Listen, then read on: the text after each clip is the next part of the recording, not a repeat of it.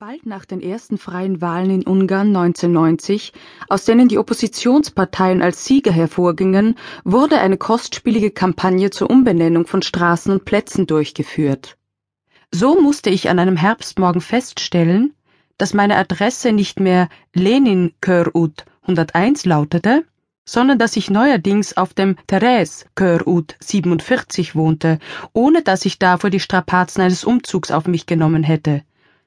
Die Veränderung der Hausnummer meines Geburts- und Wohnhauses ergab sich allein aus der Tatsache, dass die Habsburgerinnen Therese, Maria Theresia und Erzsébet, Sissi, seit einem Besuch von Franz Josef diesen Teil des großen Budapester Ringes sozusagen zu zweit beherrscht hatten, solange sie nicht von Wladimir Lenin enteignet worden waren.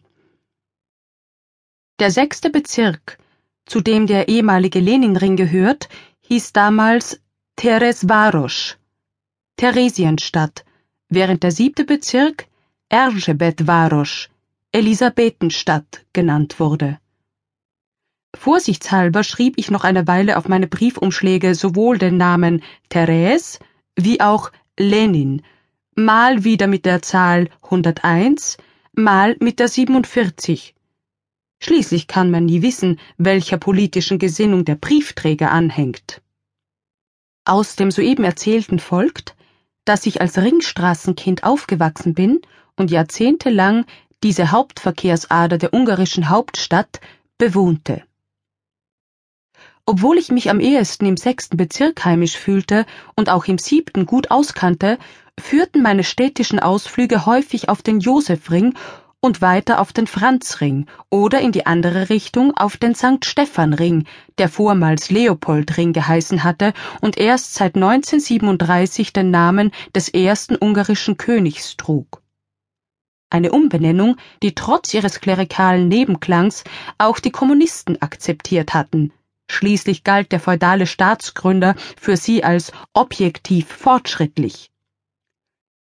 Insgesamt symbolisierte für mich der große Bogen von der Margareten bis zur Betöffi-Brücke, von Donau zu Donau, die Hauptstadt meiner Kindheit, Jugend und Erwachsenenjahre, ebenso wie die Straßenbahnlinie 6, der legendäre gelbe Sechser, der in seiner klassischen Form aus drei Wagen bestand und mir als Sinnbild der Kommunikation erschien. Jemand wie ich, der sein halbes Leben auf dem Budapester Ring verbrachte, musste einiges von der Geschichte des Landes mitbekommen.